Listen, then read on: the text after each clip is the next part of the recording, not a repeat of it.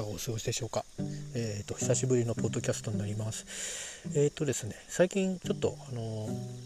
夜の散歩をするようになりまして、たまに、うん、昼間休憩時間に、えー散歩することもあるんですけど、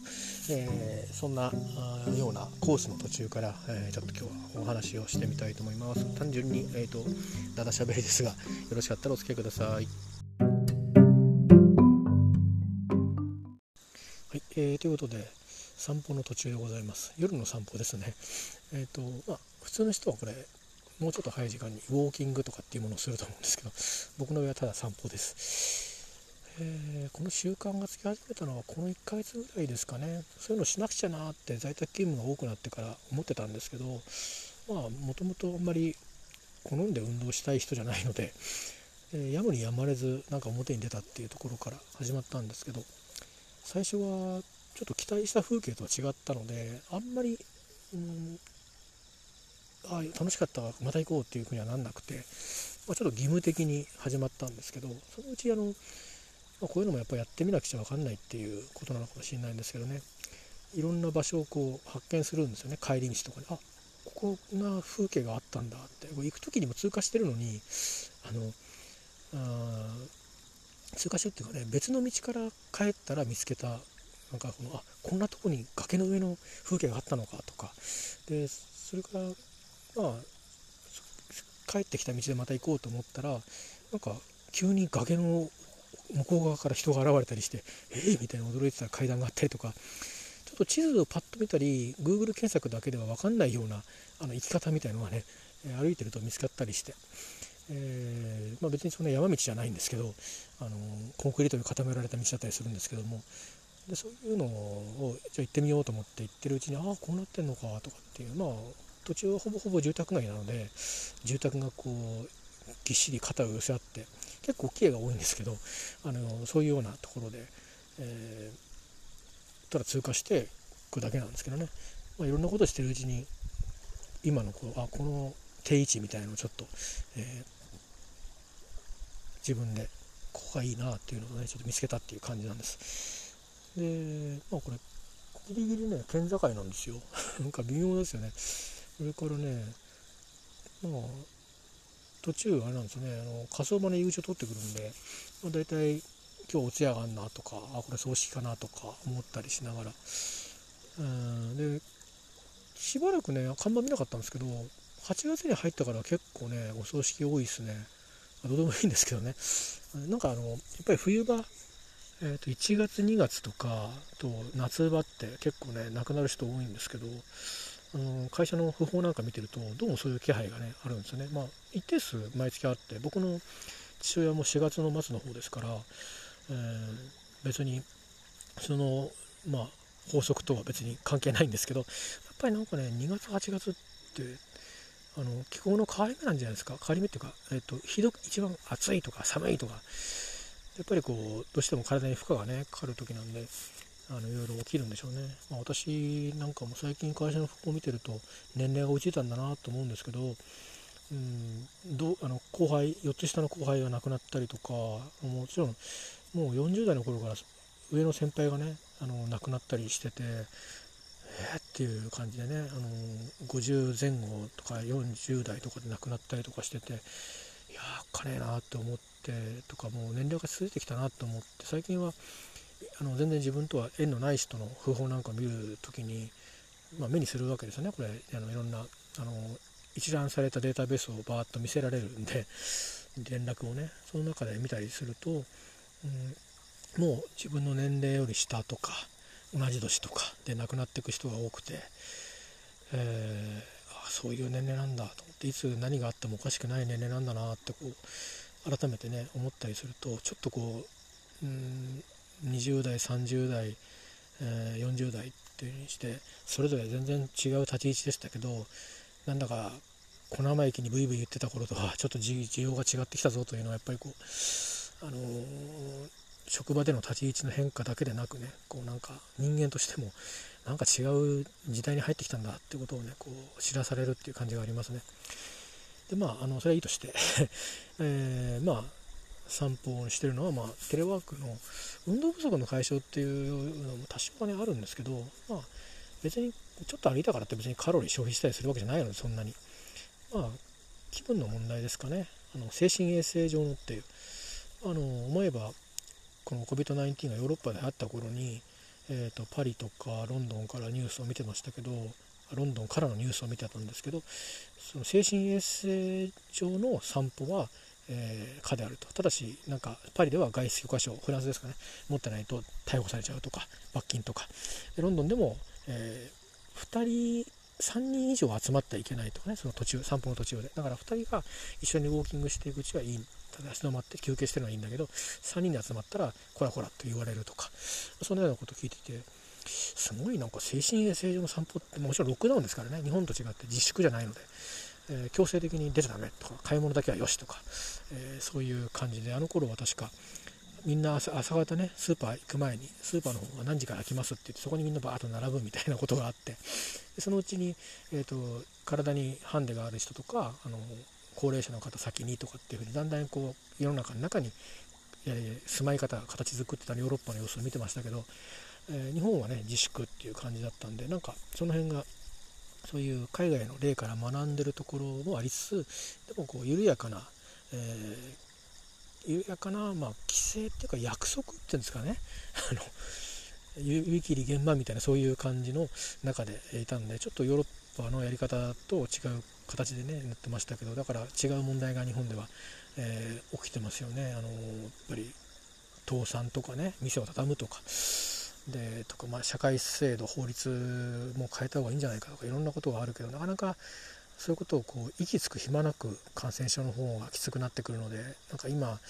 そこもやっぱりこうもう飽和状態になってきてますね。活路を見出せなくなってきてて。でも僕らのこう時っていうのは止まらないですからね。あの活路を見出せなかったからといってだから何なんだっていうことでね立ち止まって考えるなら立ち止まる必要はあると思うし。で誰かが考えてくるんだったらそれにやっぱり委ねて、えー、お願いするということもあると思うしね。だからまあ多分いろんなことを経験しながら最短ルートっていうのは後から見た最短ルートを取れないにしてもきっとこう答えには近づいてってるんだっていうふうに信じて暮らしていきたいなとこう思うようにしてます。じゃないと文句しか言わないと思うんですよね。多分僕ら人間だからきっと自分にとって都合がいいことはみんな罰をつけたくなるのがなんかあの自然な感情のような気がするのでそれは別にこの感染症だけじゃなくて人生を送る中で。でそこに対してこう自己抑制が強い、まあ、人がね割とこうできた人間と言われるっていう感じなんでしょうけどなかなかそれもやっぱり難しいしまあ生きてきた環境がそうさせる場合とやっぱり経験がそうさせる場合とあるしなかなか僕なんかはそういう風な境地には至らないで、えー、こんな年までなっちゃったのであの、うん、真似できないなって思うんですけどでもこういう時だからこそねあの少し、うん、熱を冷まして考えてみようって意識してみ、えー、たいなって思ってちょっとまあ気持ちの上では努力してるんですけどね、まあ、時々あの、えー、黙っていらなくなってあのツイッターで、まあ、それでも遠曲的な表現を取るようには心がけてるんですけど、えー、つぶやいてしまうこともありますがまあ気晴らしにね、えー、要は散歩してるということですね。だからうん、で本当はね住宅街通ってくるんで夜中歩いてるとなんだあいつ変だなっていう環境だったらまあ歩いてこないんですけど割とさっきも来る途中に青年たちが、えー、青少年たちがなんか崖の上にたむろってたりしてまあいいんだか悪いんだかたむろっちゃいけない気もしますけど このご時世でもまあまあそういう割とそれなりに考えてね、えー、いればいいのかなということで、えー、この時間ではありますけども、えー、来てるという具合です。えー、でえっ、とねここはね何がいいかっていうとまあ今夕方に来ることが最初多くてそれからうんまあ暑かったんで涼しくなってからっていうんで夜うん、8時9時とかに来ることもあってちょっとこういう風にして最近は仕事終わってからなんかパタンとね眠りに落ちちゃうことが多くて、え、そうするとこう夜中はいいのかなありなのかなと探りながら来たりして、まあ、割とありっぽいなってまだこの時間でも人が通りますからねあの帰宅する人じゃなくてなんかなんかこうどっか表の風に当たりに来た人がいるんですよ。なので、えー、まあ結構ありっぽいなっていうのでねあの来たりして助かってます。本当にいいのかどうか分かりませんけどね。でもまあ四方八方に人いませんし僕誰もいないけどマスクしてますしね。一応帰ったら消毒もしますし消毒液も携行してますのでできる感染症対策はしつつっていう感じでねちょっと多少言い訳をしながらですが。今川の音が聞こえたりしてあの昼間だと、まあ、割とね場所によるんですけど流れがよどんでるところはそんなに透明度が高くないんですけど流れがあるところはせせらぎっぽくなってて結構心地いいんですよ。であと、まあ、適度に草があり適度に河原がありみたいなところがまあ河原って降りていけないんですけど、えー、見えたりしてだからね昼間一昨日かな久しぶりに晴れたんで昼休みにちょっと出てみようと思って、まあ、こうやって来るのに家から5分とかかんないんですよ、えー、なので、あのー、来てみたんですけどそしたらねカワセミ見ましたね。で結構他にも鳥たちがいてあとはうんとカゲロウみたいななんかあのー、なんていうの昆虫ですかね。が結構水辺で、あの、まあ、恋の季節なんでしょうかね、あの、まあ、パタパタやってたりするの見たりとか。か、まあ、もう自然は秋なんでしょうかね。なんか赤友っぽいものが飛んでたりして、まあ、そんなようなあこんな自然がここにあるんだなってこんな超街中だと思うんですけどね郊外の、えー、そんなようなことも結構楽しめたりして、えー、まあ長いはしないんですけどね夏あの暑いですから、まあ、休憩時間もまあそうですね40分ぐらいの間に行って帰ってくるみたいな感じで行くんで、えー、まあ30分ぐらい使えますかね。往復と立ってる時間とかで。まあそんな風にして今散歩にして気に入ってるコースです、えー、なんてことない場所ですよ。あの目に入ってるものはなんてことないんですけどこれなんてことないものが最近ないなと思って あの見てるんですよ。いろんなものを。でそういう最近ないよなってものがこうないよなっていうものが混然一体となってるどうでもいい風景が見てなんか結構僕は和んでます。えー、あの今の職場がね昔だったらこう何ていうか盛り上がれるような臨海部にあるんですね。でただこういかんせんうん職場からそれが見えるわけでもなくて、まあ、食堂に行ったらかろうじて見えるけどみたいな。で案外と見慣れちゃうとああこれテレビでいざ見てる風景かみたいな感じなとこなんでお台場が見えたりとか。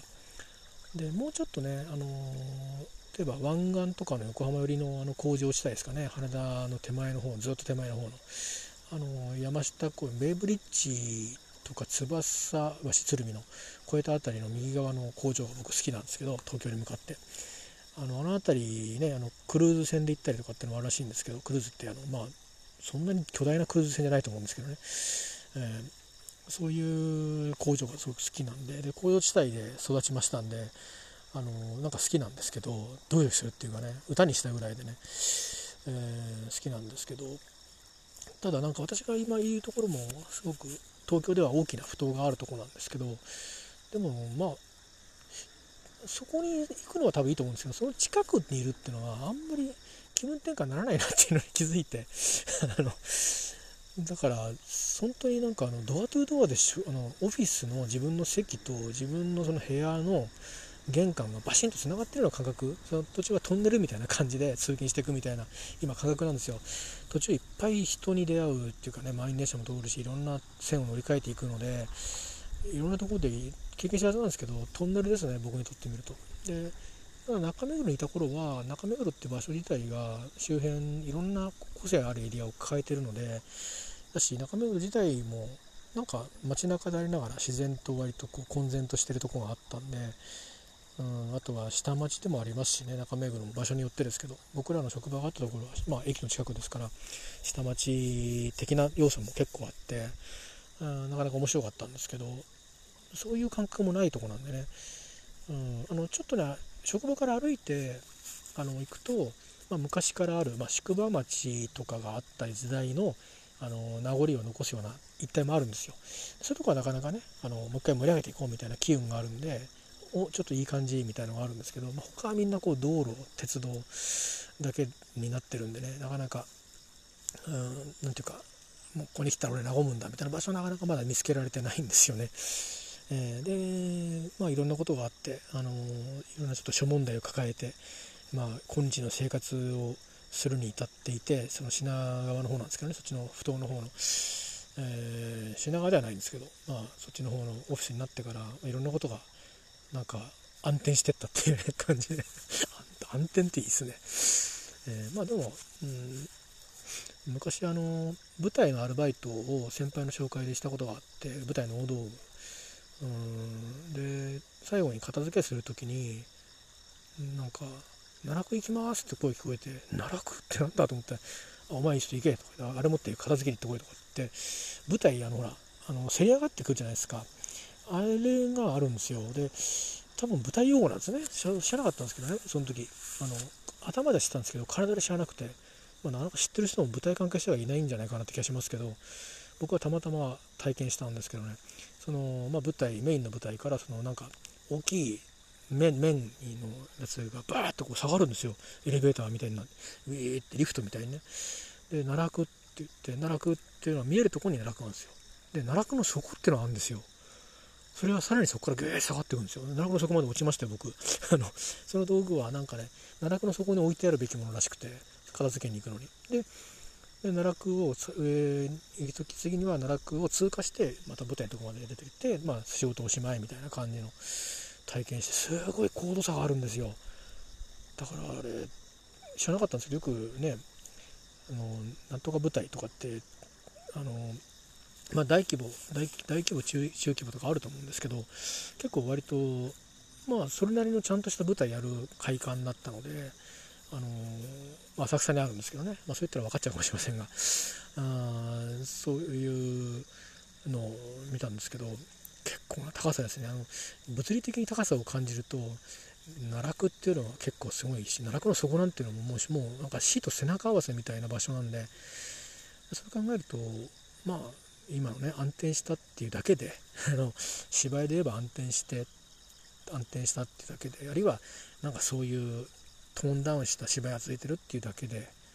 まあこの先どうなるか別に決まったわけじゃないしあの奈落の底に落っこちちゃって怪我するとか致命傷を負うっていうことに決まったわけでもないんでまあまだマシじゃないかっていうふうに思う時がこの散歩に行き始めてから増えた気がするんですね。やっぱりだから気晴らしって大事かななんて思ったりします。あの別にどっかに旅行に行ったりうん何かまあ時にはね僕も今日は絶対うなぎ食ってやるとかっつってまあ輸入物だと思うんですけど まあ1000円を超えてねあの、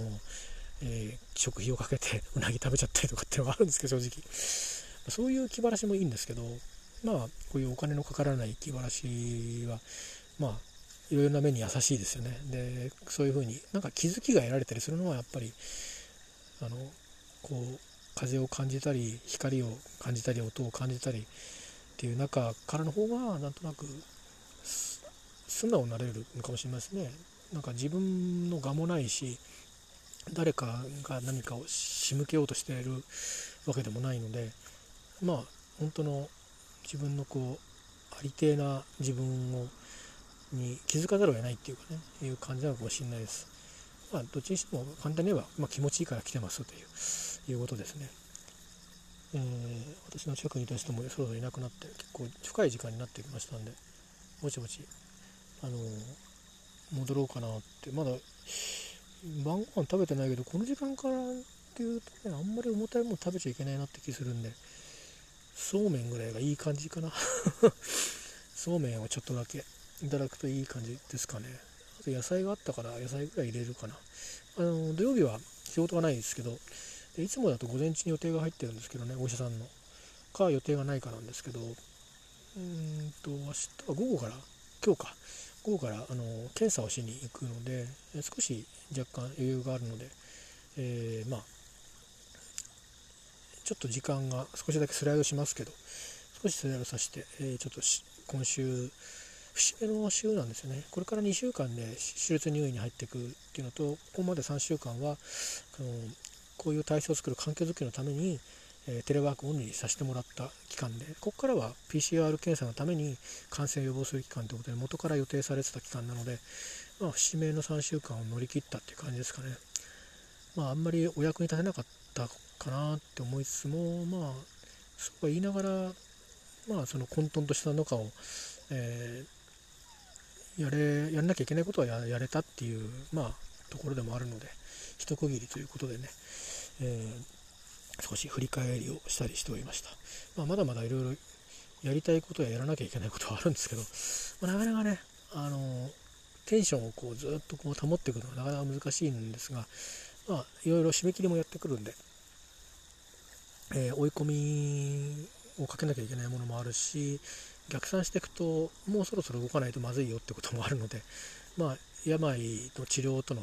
あの間での兼ね合いなんですけどうまくバランスを崩さないようにしながら、えー、ちょっと緩急つけてねやっていきたいなと思ってます。まあ、そんなことを思ったりして一人喋りをこの住宅街の外れの河原でしてる私でございます。えー、なんかね感染症の方も本当にやっぱり想像した以上にひどくなりましたね。あのこの3週間環境づくりのためにテレワークオンリーにさせてもらったっていうのはかかっちゃいけないと思ったからなんですね。で PCR 検査なんじゃなくてかかってしまうと多分治療計画が大きくずれるっていうことを懸念しまして心配してでまだ増え始めっていう段階でここまで5,000人とか全国で2万人とかってなるって誰もがあの当たり前に予測した時代ではなかった時期ではなかったんですけど僕は多分自分の本能は、まあ、自分にとってのっぴきにならないことなのでやばいよっていうふうに多分誰かが言ったと思うんですよ。耳元できっとね。天使が伝えたんじゃないですか。僕キリスト教じゃないから天使って言っちゃいけないかもしれないですけど。まあいいじゃないですか。で誰に喋ってるんですかね。いいじゃないですか。って、ね、まあいいや。えっ、ー、とまあそういうことで天使が伝えてくれたということでまあお役もねあの私複数部署を兼務してる関係でなんかメインの親役と現場の親役とって2人いるんですけど、まあ、普段は現場の親役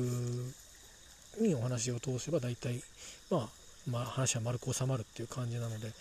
まあ、そんなことだったんですけど、まあ、その今も変わっちゃったんですけどその親役が割と理解がある人だったのでいろいろ厳しい方ではありましたけど、えー、理解のある方だったんでテレワークだけにした方がいいんじゃないですかっていうふうにもうとっくの昔に言ってくれてたんですね。そういうのがあったんで言いやすかったっていうか。でそういうふうに変えさせてくださいって話をして、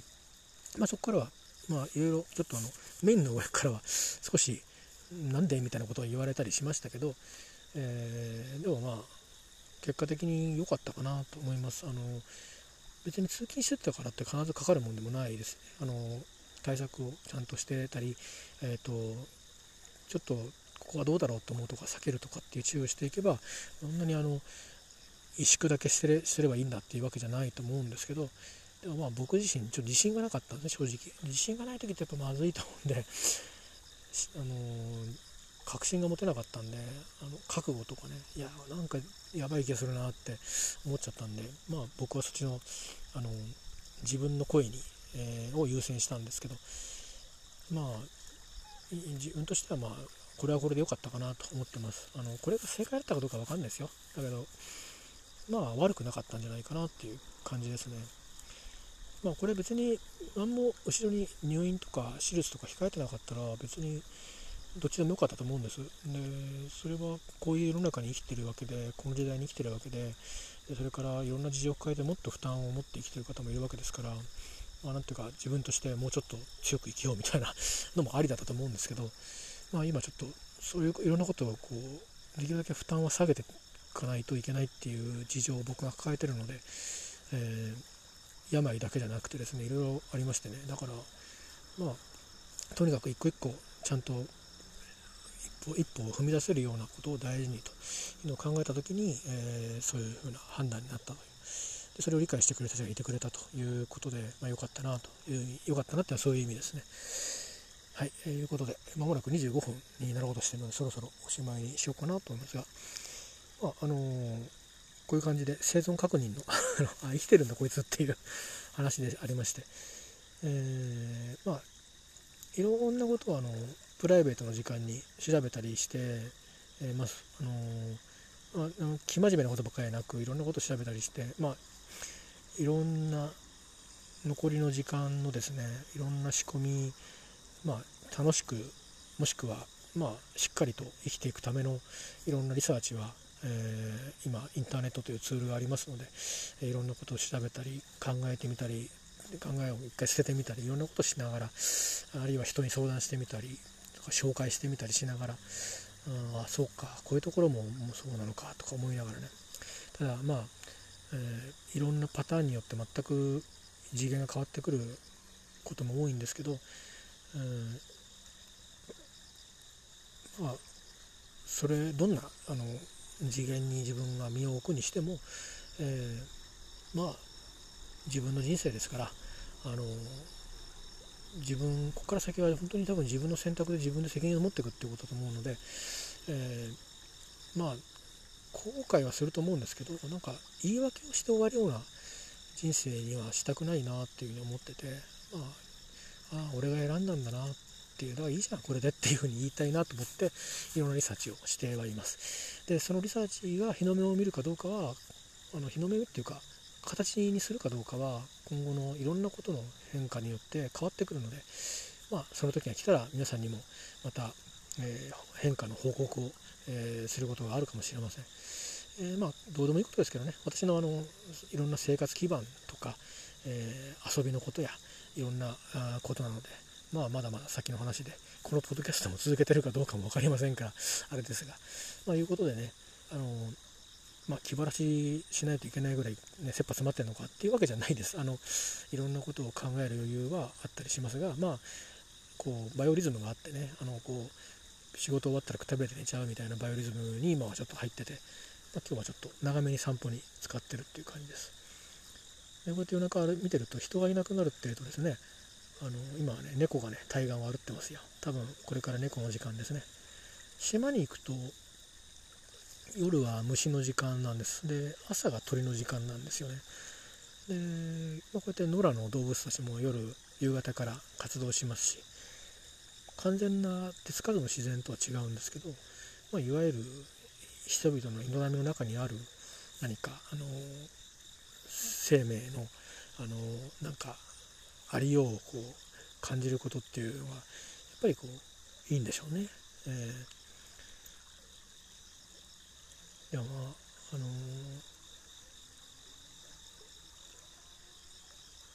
ー、いいもんですなやっぱりねでもねさあ最後にねもう25分過ぎましたけどいや30分弱で終わらせますまあいろんなそのシミュレーションがあるんですけどうんもしね自分一人で暮らしていくとした時にやっぱ犬とか犬とか猫とか鳥とかね変えたらいいのかなとかってこう思ったり、うん、する時もあるんですよね。ででも正直ねあのまあ一軒家みたいなとこでもやっぱりうん古いね一軒家築50年以上みたいなところ借りるにしてもやっぱりこう近隣の方もいるわけでそれから、まあ、自分の生活顧みるとそんなコンスタントに毎日ねワンちゃんを散歩に連れていくようなまめな性格ではないと。でそんなまめな性格ではないの人がいくら好きだからといってちゃんと猫をお世話してね家の中で。安全に。でその猫がちゃんと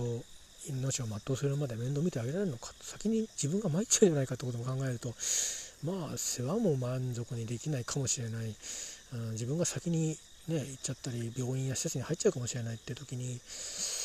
飼われた猫も迷惑だよなって思ったりしていうふうに、ね、あの気づきましたね。だからちょっとねその件はねあの保留にしました。あの結構不動産とか情報見てるとうん買えるとこもあるんです。あの結構私が今探してるエリアは。で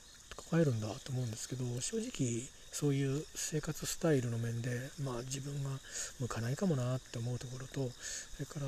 ね猫ったり犬なりしても家族みたいなもんですからそれなりにやっぱりねあのお金もね経済的にもかかるわけですよ。で何でもかんでも足し算で増やしていくわけにもやっぱりこれから先の人生いかないので、うんと、身入りに上限がねできてきますからそういうことを考えると、ね、まず自分が生きていくかだけで精一杯になっちゃうような状況でそんな安易にね買うなんてことを決めちゃいけないんじゃないかなっていうそういうこともあったりしていろんなことに気づきますね。あのいや買ってみたいなと思うのはなんか楽しいことなんですけど、うん、私、ね、もし自分がうまく接してられなかった時とかみんな不確実性がたくさんね変えてるんですけどそんなものをこう超えてまで何としてもっていうそっち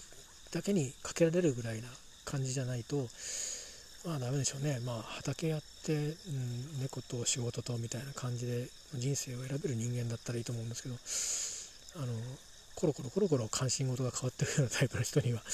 向かないかもなって僕はちょっと自分で自分に気づいて今ねそうそうペットと暮らすっていうのはえペンディングですね。鳥も同じですよね。だって僕が何かあった時に鳥は餌も水もあげられないわけでカゴの中入れてたら外に逃げていくことはできないわけですよね。そんな酷なことってないからまあ病気を変えてなかったらそんなこと思いもしなかったと思うんですけどこういう病気を変えるようになっていくとあの今患ってるその体の部分以外のところも弱ってきたりとかあるのかなと思うと、まあ、やっぱり、えー自分一人生き抜くだけでも結構大変だなって思ったりするんですよ。えー、自分で自分が施設に入りたいと思った時にちゃんと言えるかなとかお金を蓄えばあるかなとかそんな計算もしたりとかするとあの自分ができることできないことなんか散発的に何かするってことはね、えー、猫カフェに行くっていうのはできると思うし旅行に行くっていうのもできるんでしょうけどずっと何かを続けるっていうのはちょっと僕にとってはリスクが大きい、まあ、つまり生活すること以外の何か続けることっていうのは背負えないんだなっていうことをひしひしとね、あのー、まあ、実感するんですよね。っていうような、感じで、まあ、これも全部普段はまあパソコンを見ながら考えたり気づいたりすることですけど喋りもしないんでなんかこう自分の気持ちの中に沈殿していくんですけどでもまあこうして話せる場所に来て話したりするとまあ、これで一つの整理が一つ区切りがつくんでそんな風にして今あの日々を刻んでいってます、まあ、とりあえず今刻んでいこうっていう感じですね、えー、まあラグビーは僕はやりませんけど見るだけですけどどんなに強豪相手でもペナルティのチャンスがあったらどうするんだというトライを持っていくのか3点取るのかどっちだみたいなことで言うと今は3点取っとこうっていう風な局面だろうなというふうに僕は今思っていてえー、取れる3点も必ず取れるとも限らないので、えー、取れる時にはトライそれを取ることをにチャレンジしようというふうな考えになってます、えー、まあ、またね気が変わる治療が進んでいったらいろんな意味で気が変わると思いますが、まあ、またそれはその時にいつかお話しできればと思います。ではあ30分超えましたね、えそろそろおしまいにして私も戻りたいと思います。では皆さんあのどうか、うんまあ、これ出会われてる方ももうこの2021年8月から遠い将来かもしれませんけど今どんな世の中になってるのかちょっとその時のことは想像はできませんけどまあ、うん、どうかね、あのー、ご息災で健康で無事で、えー、いてくれたらと思いますしそうありたいですねお互いね。はいではまた。